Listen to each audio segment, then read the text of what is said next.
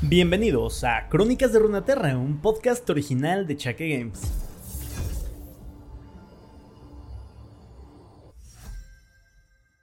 Muy buenas todos chicos, ¿cómo estamos? El día de hoy eh, les traigo la segunda parte del podcast de la semana pasada que comenzamos con la historia de Faye y Akali, una historia que nos deja ver qué fue de la infancia de Akali y cómo fue que terminó adquiriendo un poco la personalidad que va a tener en el futuro. En este siguiente, en esta segunda parte vamos a escuchar el desenlace de esta historia y es un tanto más conmovedora, más llegadora y tiene unos ligeros eh, toques o te va a recordar un poco a, este cortometraje de Legends of Runaterra de Shen Konakali. Seguramente si lo viste te va a sonar un poco la historia, aunque claro, aquí viene mucho más desenvuelto que lo que vimos en esa pequeña cinemática. Espero que te gusten este tipo de episodios. Recuerda que en la parte de abajo te dejo una pequeña encuesta para que me comentes si te gustan los episodios más largos o si te gustan los episodios más cortos. Recuerda que siempre que participes en estas encuestas que nos está proporcionando Spotify, eh, pues me regalas mucha información valiosa para poder saber qué tipo de contenido es el que prefieres. Eh, aparte de eso, recuerda que también te dejo siempre mis eh, enlaces a las diferentes redes sociales. Ahí tienes el de Facebook, donde subo memes de videojuegos en general toda la semana. También tienes de YouTube, donde subo shorts de jugadas del, del, LOL. También tienes en el mismo YouTube las mini guías o guías básicas que estoy haciendo para potenciar tu bot lane. No te las pierdas, están bastante interesantes. Le estoy echando bastante ganas a eso. Entonces, si gustas, puedes seguirme también allá. Y también está el de Twitch, que por el momento solamente es para que no me ganen el nombre, pero eventualmente, si todo va bien, también crearemos contenido allá. También recuerda que si te gusta este contenido, puedes apoyarlo regalándome 5 estrellas en Spotify o Apple Podcast o directamente suscribiéndote en YouTube, que es siempre muy grato saber cuando llegan nuevos seguidores, porque sé que te está gustando este contenido y que quieres ver un poquito más de él. Así que bueno, después de este disclaimer enorme que acabo yo de patrocinar solo en el canal, te dejo con la historia del día de hoy. Espero que la disfrutes. Hasta luego. Mientras los días pasaban, Faye practicaba con empeño su arquería. Se sentía frustrada por Shen, por la negativa de Mame de convertirla en una acólita, por su incapacidad para ayudar, por todo. Practicar con su arco era lo único que tenía sentido para ella. Cuando estaba entrenando para moverse con sigilo, estudiando u ocupándose de diferentes quehaceres, Faye pasaba casi todo su tiempo en el pequeño campo de tiro con arco construido por los acólitos. Mame había partido en una de sus misiones. Kennen presidía la defensa y el mantenimiento del refugio de la laguna, pero Faye solía descubrirlo jugando con Akali. Hacía carreras, saltaba y arrojaba shurikens desafilados alegremente junto con la pequeña. Un día, Hiso se acercó a Faye durante su meditativa práctica de arquería. Vamos a ir a jugar fantasma en el bosque, en el Valle del Sur. Ven con nosotros, le dijo a ella. ¿Al Valle del Sur? Faye dejó de mirar el blanco de su práctica y bajó su arco. A Mame no le gustaría eso. El valle era amplio y estaba lleno de flora, demarcado por peñascos sueltos y muros de piedra abandonados. Era un terreno peligroso y los aldeanos de Shunain les advirtieron a los Kinkou que, a lo largo de las décadas, habían ocurrido ahí grandes deslaves. Bueno, por eso lo hacemos cuando Mame no está presente, le respondió Hiso. Tú sabes que ese es el lugar más emocionante para ese juego. Vamos, el resto ya está allá. Faye dudó, pero le contestó, de acuerdo, necesito terminar una ronda más, te veré allá más tarde. Cuando la neófita se marchó, Faye inhaló profundo y estabilizó su rostro. Reacomodó sus pies y sostuvo su arco asimétrico a solo unos cuantos palmos de la parte inferior para garantizar la mayor cantidad de fuerza posible. Para una futura guerrera King Kou, el dominio de un tipo de arma requería de dos vías de experiencia, la meditativa y la combativa práctica, el Neyo y el Neiyar. Entrenada para convertirse en arquera, Faye llevaba practicando el Neyo y el Neiyar con su arco desde que tenía cinco veranos. Por supuesto, debido a que nunca se había enfrentado a un verdadero enemigo, empeñado en quitarle la vida, su Neiyar se centraba en la caza de animales y en los duelos con sus entrenadores. La mayoría de las veces debía permanecer en el campo de tiro con arco para practicar su Neyo meditativo, una actividad que le molestaba porque el aburrimiento siempre se manifestaba después de unos cuantos disparos. Pero en estos días era distinto. Necesitaba practicar su neyo para sentirse tranquila.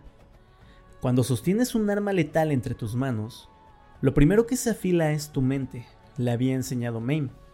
Acalla tus pensamientos y concéntrate en cada uno de tus movimientos. Sin embargo, mientras Faith alzaba los brazos sobre su cabeza de una manera refinada, la confusión la asolaba como una vorágine. ¿Por qué no podemos derrotar a Seth? Estiró el brazo con el que sostenía el arco. ¿Por qué tiene que ser Shen quien nos guíe? Contrajo los músculos de su espalda y tensó la cuerda. ¿Qué es lo que realmente sucedió en el templo aquel día, en el que murió el maestro Kusho? Los adultos nunca hablaban de ello. ¿Acaso lo sabían? Hizo una pausa cuando la cuerda prestaba su mayor amplitud. Ese era un momento de gran concentración en el que un arquero debía percibir el verdadero espíritu del arte marcial. Pero lo único que sentía era una furia sofocante. La pausa no duró más de la mitad de una respiración antes de que soltara la cuerda. La flecha le dio al borde del blanco con un débil golpe. Faye suspiró. Sus hombros languidecieron. Somos los guardianes de los reinos y, aún así, no hacemos nada cuando los reinos nos necesitan. Solo observamos las estrellas. Cerró los ojos y acarició su arco y una flecha con dos de sus dedos, en un intento para despejar su mente. Cada vez que sostienes estas armas, le había dicho Mame, está en tus manos una tradición de arqueros guerreros, transmitida de generación en generación en un linaje ininterrumpido de práctica sagrada. Fe inhaló lentamente y se forzó a sí misma a pensar en el diseño de su arco. Era asimétrico porque, hace mucho tiempo, los arqueros Kinkou habían aprendido que una sección superior más larga ayudaba a que el arco fuera más resistente, mientras que una parte inferior más corta permitía un movimiento sigiloso en regiones con un crecimiento desmedido de la flora.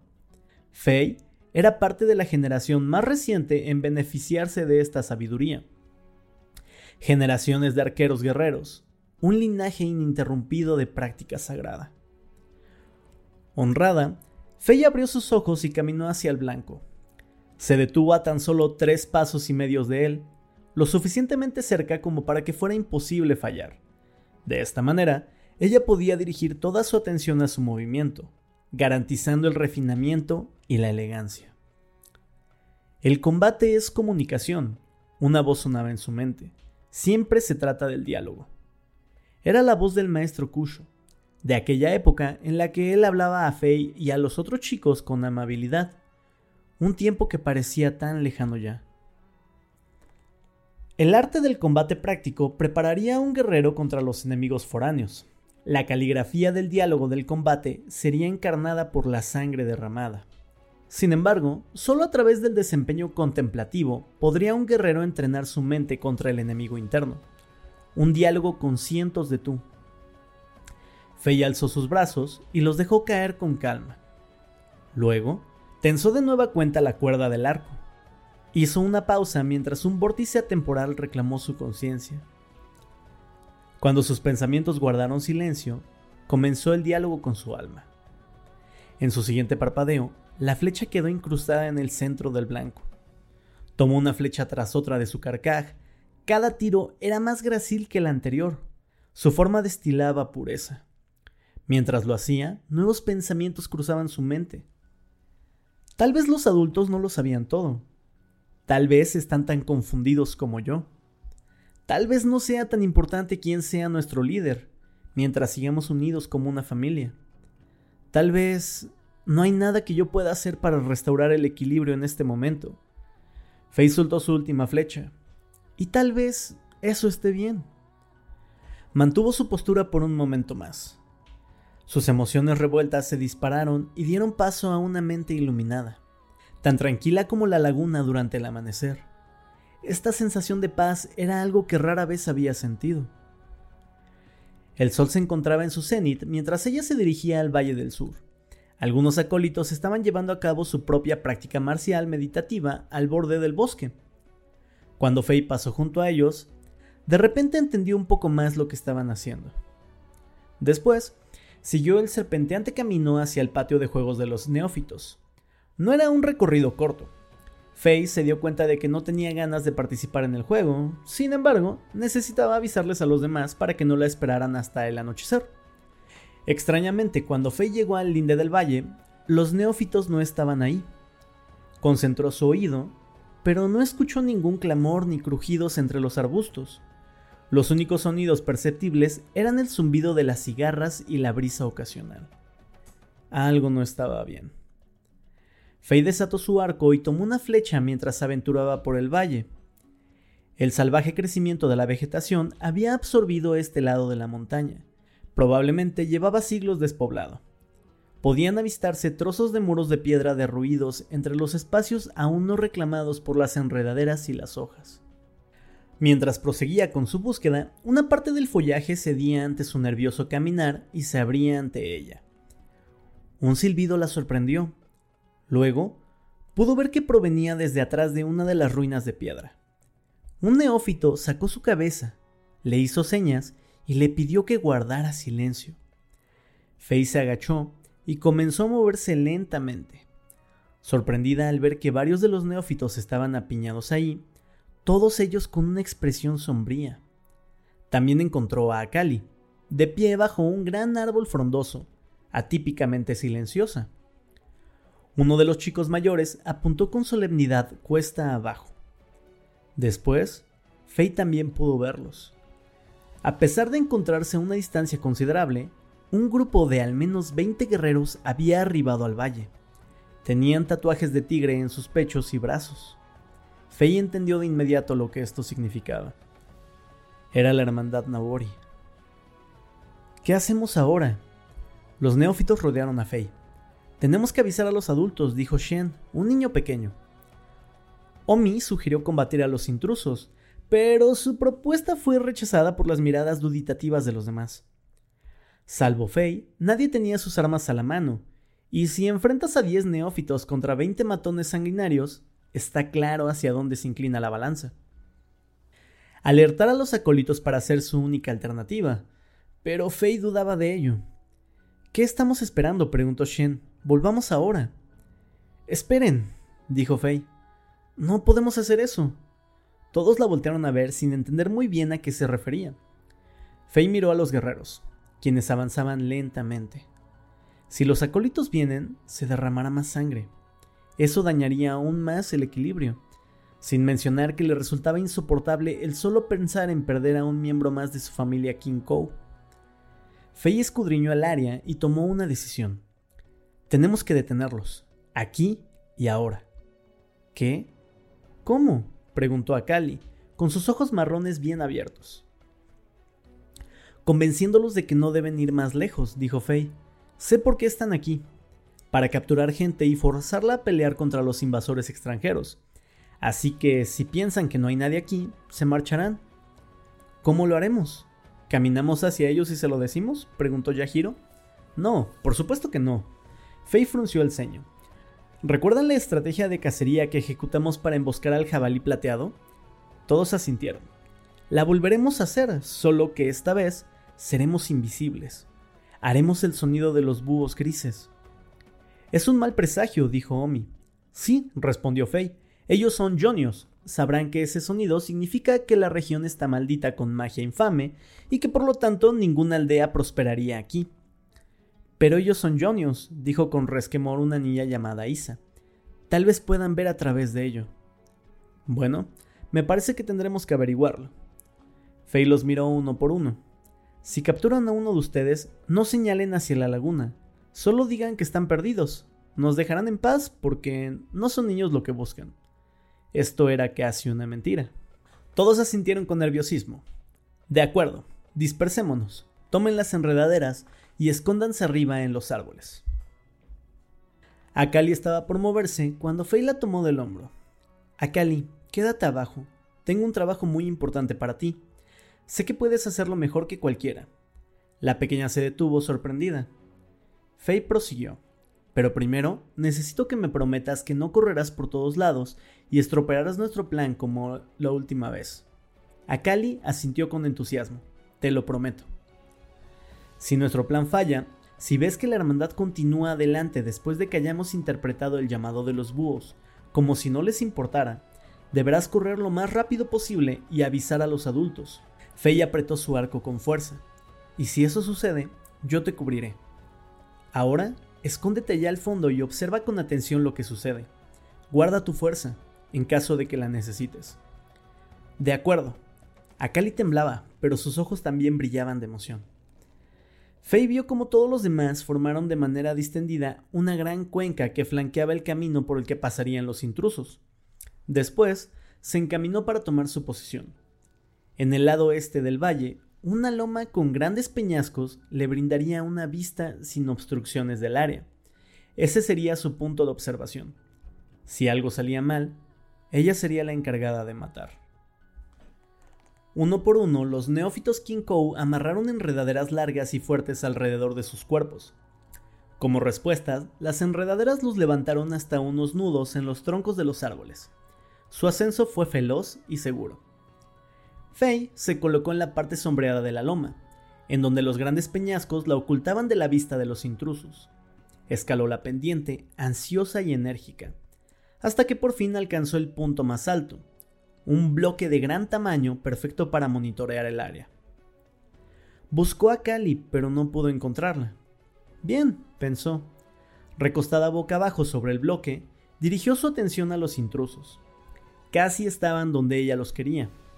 Hacían tanto ruido mientras cortaban arbustos, zarzas, hierba alta y todo aquello que se les cruzara en su camino, que Fey estaba segura de que no se darían cuenta si ella pateaba una piedra cuesta abajo. La guerra debió haberlos cambiado. Al igual que los invasores extranjeros, no respetaban la naturaleza. Olvidaron el significado de ser Jonio. Por el rabillo del ojo, vio cómo Omi seguía en el suelo. ¿Qué está haciendo? Lo miró y le hizo señas para que se apresurara. Estaba en pánico. Batallaba para atar una enredadera flácida alrededor de su cintura cuando el primero de los guerreros subió con esfuerzos a un tronco caído a tan solo 10 pasos de distancia. Extrañamente, ninguna de las enredaderas de ese árbol fue de ayuda, así que Omi decidió que escalaría a mano limpia. Fei estaba consternada, pero recordaba su plan de contingencia. En un rápido movimiento, colocó una de las flechas en su arco. Los intrusos continuaron cercenando con violencia los arbustos y matorrales con sus armas de asta para abrirse paso. El resto del valle permanecía en un silencio amenazante por lo que sus maldiciones eran perfectamente audibles para Faye. Por fin, Omi subió al árbol y desapareció. Faye soltó un suspiro que no sabía que tenía reprimido. Después, inhaló profundo. Con una sola exhalación poderosa, largó un chillido agudo que perforó el aire inmaculado. Algunos guerreros se detuvieron en seco. Faye chilló nuevamente y el valle cobró vida con ecos provenientes de todos lados. Ahora todos los intrusos se detuvieron para escudriñar con inquietud sus alrededores. Comenzaron a discutir. Este es un lugar embrujado. Puedo escuchar a los búhos grises. Te dije que aquí no encontraríamos nada. Aquellos que iban al frente con un semblante amenazador siguieron avanzando decididos. No obstante, parte de la cuadrilla aún dudaba. Los neófitos Kinkou trataron de ayudarles a cambiar de opinión con una segunda ronda de chillidos de mal agüero. Incluso los árboles dejaron escapar unos cuantos suspiros audibles. Sacudieron sus hojas y contorsionaron sus ramas. Ensamblaron junto con los neófitos una cacofonía tenebrosa. Algunos de los guerreros comenzaron a retroceder. Está funcionando. Fey no podía creerlo. El líder de la patrulla ordenó la retirada.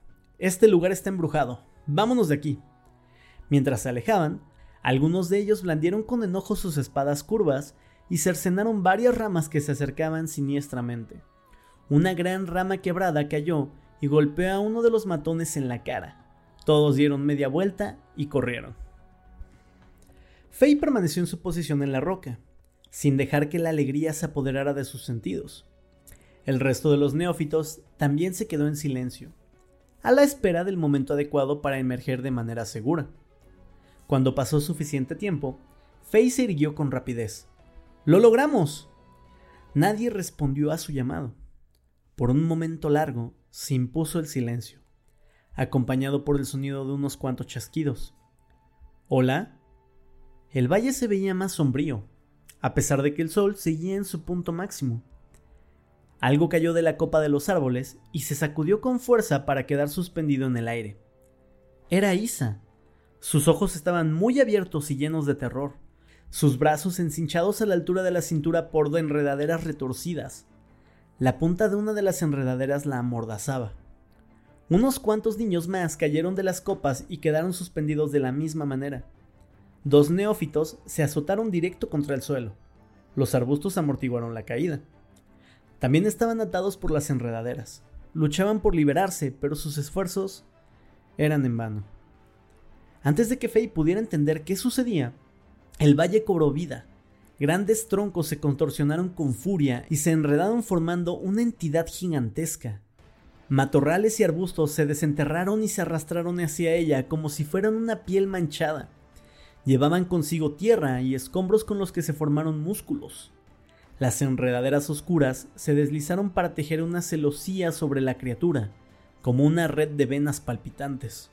El monstruo tenía cuatro brazos y en el centro de su pecho tenía un tronco roto, hueco y podrido, como una cuenca ocular vacía o una boca muy abierta. Por lo menos tres chicos estaban semienterrados en su torso grotesco, inmovilizados por unas extrañas ramas retorcidas. Un espíritu corrupto, Fei estaba paralizada en el bloque de piedra. Los Kinkou habían escuchado de sucesos semejantes ocurrían en otras partes de Jonia, como daño colateral de la guerra brutal contra Noxus. Nadie jamás pensó que pasaría aquí.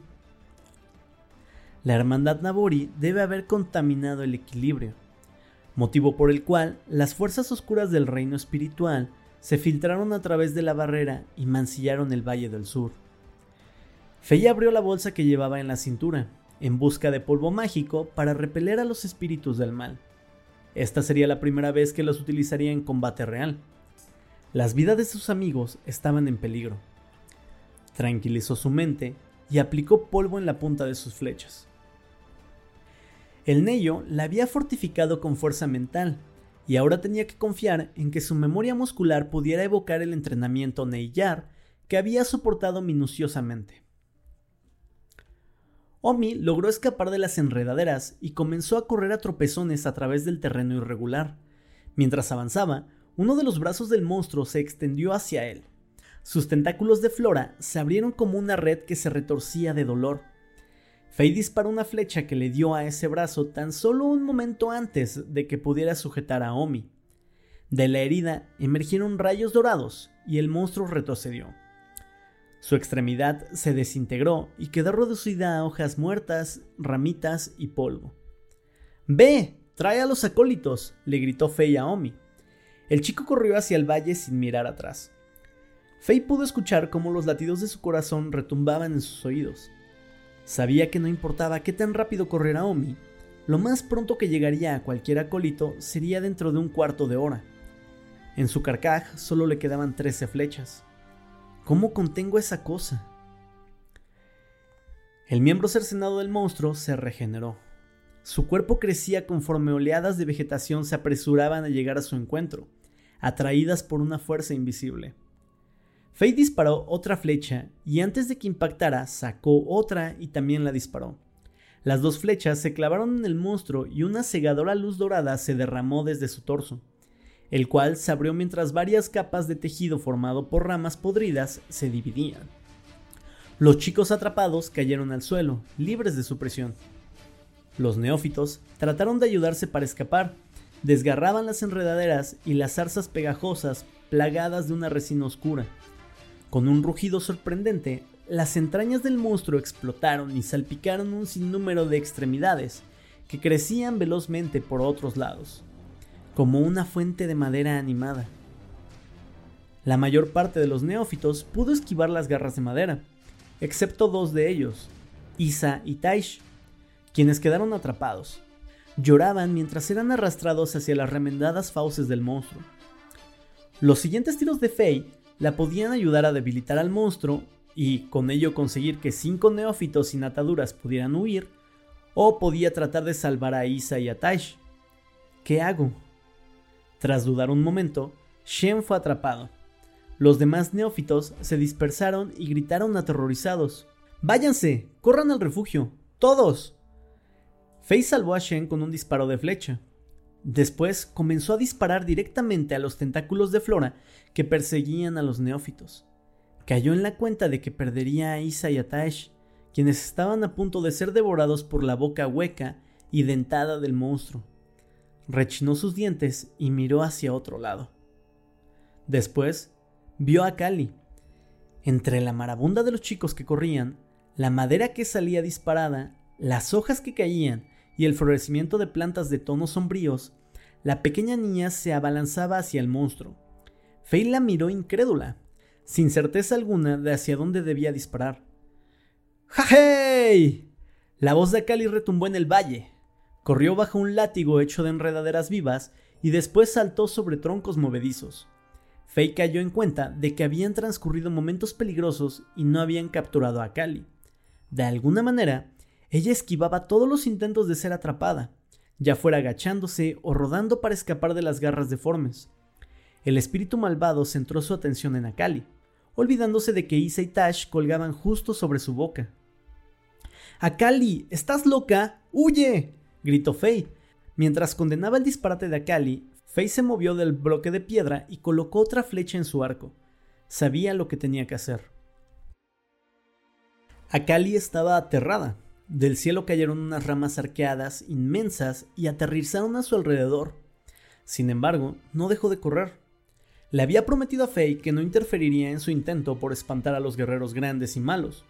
No frustró ese plan, pero Faye no dijo nada respecto a un gigantesco y horrendo árbol espiritual completamente loco. Ahora, Akali seguía su instinto. Debía liberar a los otros chicos.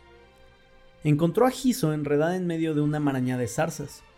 Mientras trataba de sacarla de ahí, el cielo se oscureció de repente y Akali se quedó sin aliento. Una inmensa palma hecha de ramas retorcidas se avecinaba hacia ellas, con la intención de aplastarlas. Pero en ese momento, una flecha perforó la mano y la hizo arder en chispas doradas.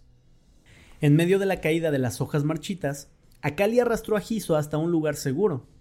Vio cómo Fei descendía de la colina rocosa, a la distancia, con otra flecha lista. Después, Akali vio a Yahiro, un neófito mayor, sentado sobre una pila de leños rotos, llorando desconcertadamente. Corrió hacia él, al tiempo que esquivaba los furiosos golpes del monstruo, y lo pateó en el trasero. Oye tú, vete de aquí. Le dio un empujón hacia adelante. Sabía que algo había cambiado. El monstruo estaba dirigiendo los movimientos de sus extremidades contorsionadas para atraparla a ella. Así es que, mientras no dejara de correr, los otros chicos estarían a salvo.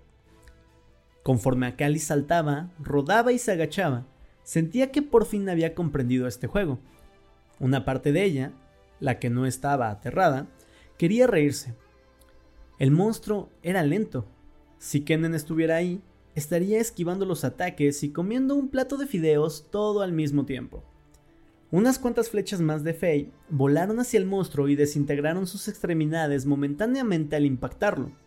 Y Saitaish cayeron al suelo. Eran dos bultos envueltos en enredaderas que no paraban de sollozar. Akali se dirigió hacia ellos, emocionada porque Fei y ella estaban haciendo un gran trabajo en equipo. Podía hacer esto todo el día. Ahora Faye me incluirá en sus misiones. Mi madre estará feliz. Después, el valle comenzó a temblar de una forma mucho más salvaje que antes. Unas raíces largas y maliciosas revolvieron la tierra.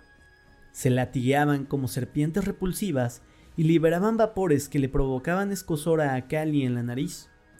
Un muro de madera que se sacudía con intenciones de darle una paliza la encerró en un círculo sin salida. Oh, oh. Faye saltó de un peñasco a otro para ajustar su línea de visión y mantener una mirada nítida de Akali. Mientras el espíritu maligno perseguía a la pequeña, las flechas de Faye se encargaban de despejar cualquier peligro que se avecinara hacia ella. Su compañerismo fortito había representado una oportunidad para los otros neófitos, así como para aquellos que pudieron escapar del valle. Pero las cosas podían salir mal en cualquier momento. A Faye solo le quedaban tres flechas. Akali, debes irte ahora, gritó Faye tan fuerte como pudo. Las rocas debajo de los pies de Faye se sacudieron. como si la tierra se contrajera en espasmos. Segundos después, vio a Kali acorralada en un domo de raíces malévolas. La loma rocosa se desgajó alrededor de Faye, lo cual provocó que el gran peñasco que estaba en la cima se precipitara cuesta abajo. Faye saltó entre los peñascos para evitarlo.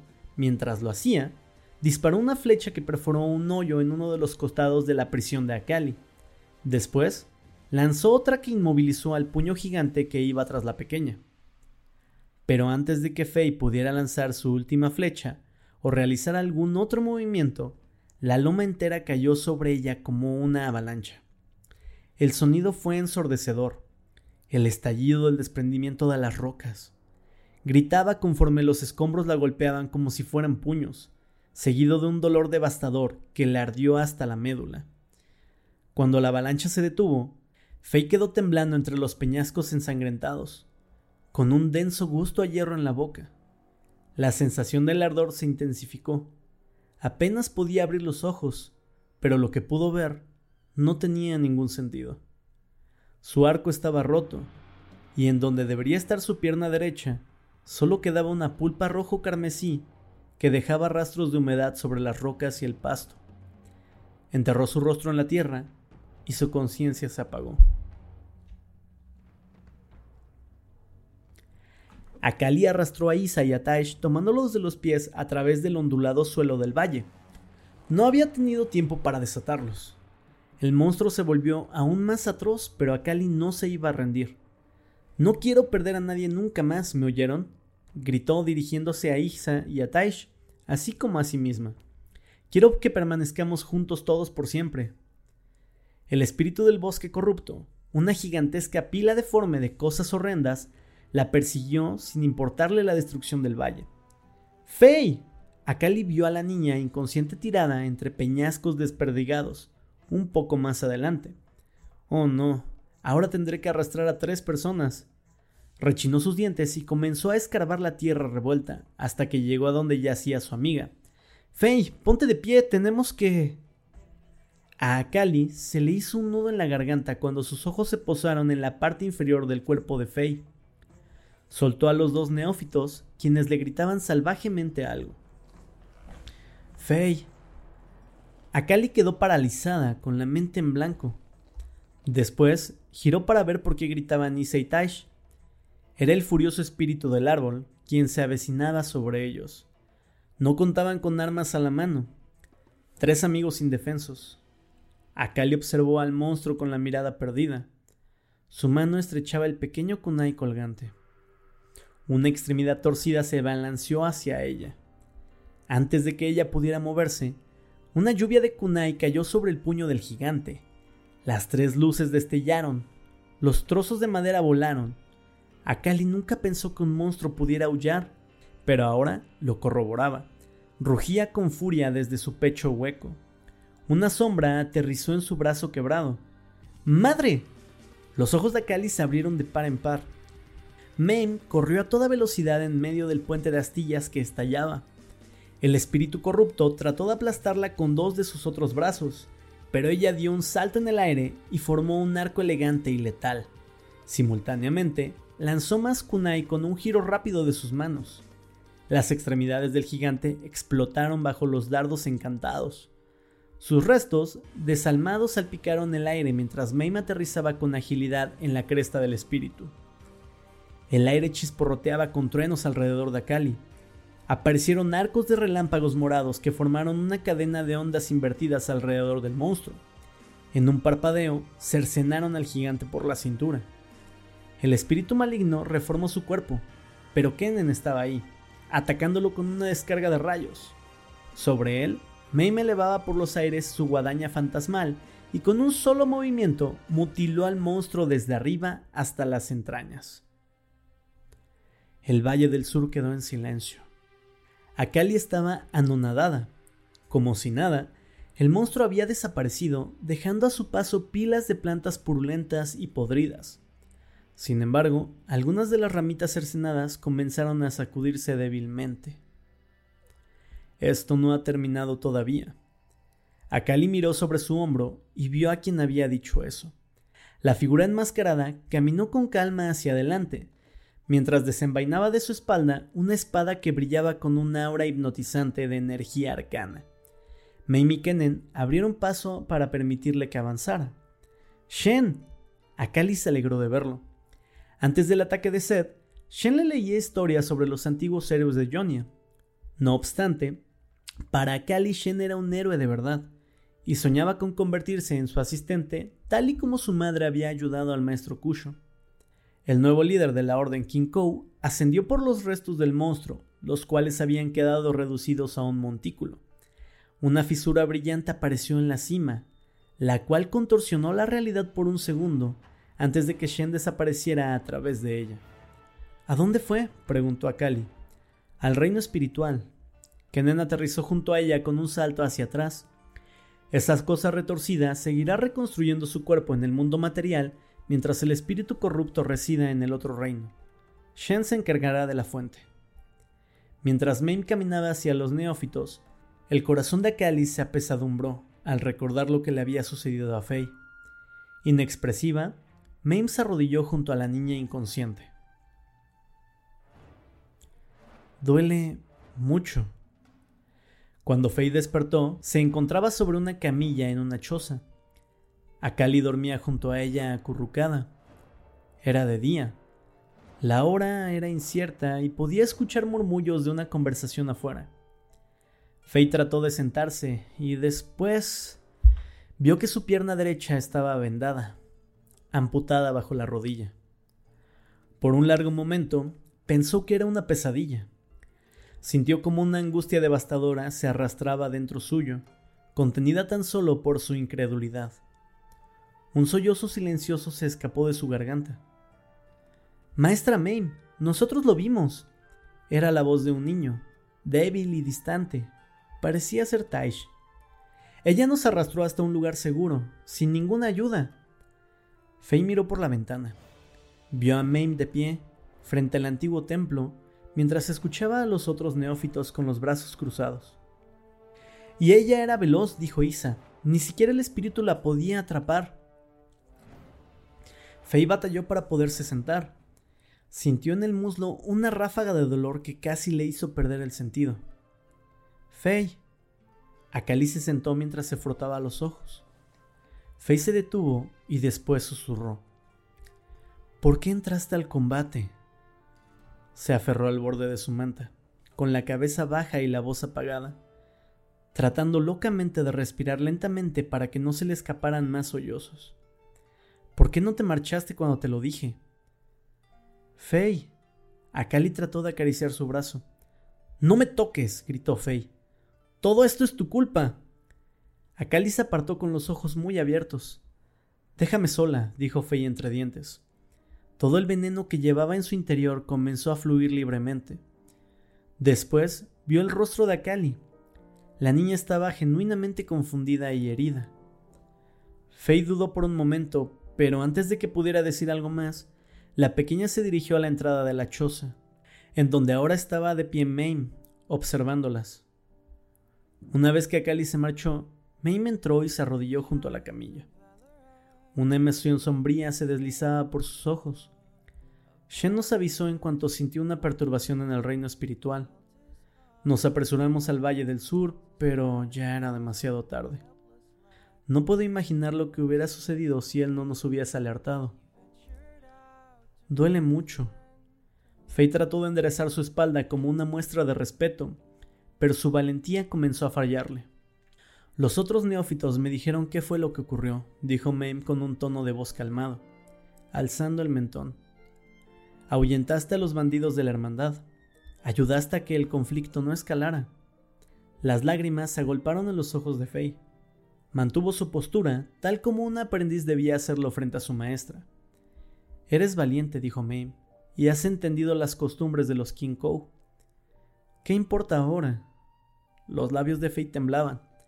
Sabía que todo había terminado. Maine asentó su diagnóstico. Esta protegida estaba arruinada. Todo el entrenamiento desperdiciado, todas sus aspiraciones destruidas. Nunca se convertiría en una acólita, ni nada provechoso para la orden. Siempre sería un lastre. Lo siento, lo siento mucho, yo... Mame tartamudeó. Yo he sido una mala influencia para ti sobre Shen, sobre todo. Faye no entendía por qué ella decía esto. Era la mejor maestra que cualquiera pudiera pedir. Maestra Mame, yo le fallé a usted. No, dijo Mame, con la voz quebrada. No lo hiciste. Sostuvo a Faye entre los hombros y la miró a los ojos con una intensidad feroz. Debe haber una manera para que puedas caminar de nuevo. Si debemos buscar por todos los rincones de Jonia y más allá para encontrarla, eso es lo que haremos. Bajo el mando de Shen, Kennen y yo, y el resto de los Kou, encontraremos una manera. Seguiré entrenándote y me aseguraré de que te conviertas en la mejor arquera nunca antes vista en los dos reinos. Las lágrimas nublaron la visión de Fei y por un momento se olvidó del dolor. Con cuidado, Mei acunó a Fei en sus brazos, un abrazo que la niña no había sentido en mucho tiempo. En ese momento, los sollozos de Fei se transformaron en llanto, desinhibido y libre. Akali estaba de pie junto a la puerta, mirando hacia el interior sombrío de la choza, así como a la maestra y a su protegida abrazándose. No recordaba cuándo había sido la última vez que su madre la había abrazado así. Se dio la vuelta y caminó hacia el bosque, con el kunai colgante sujeto en su mano y lágrimas corriendo por sus mejillas.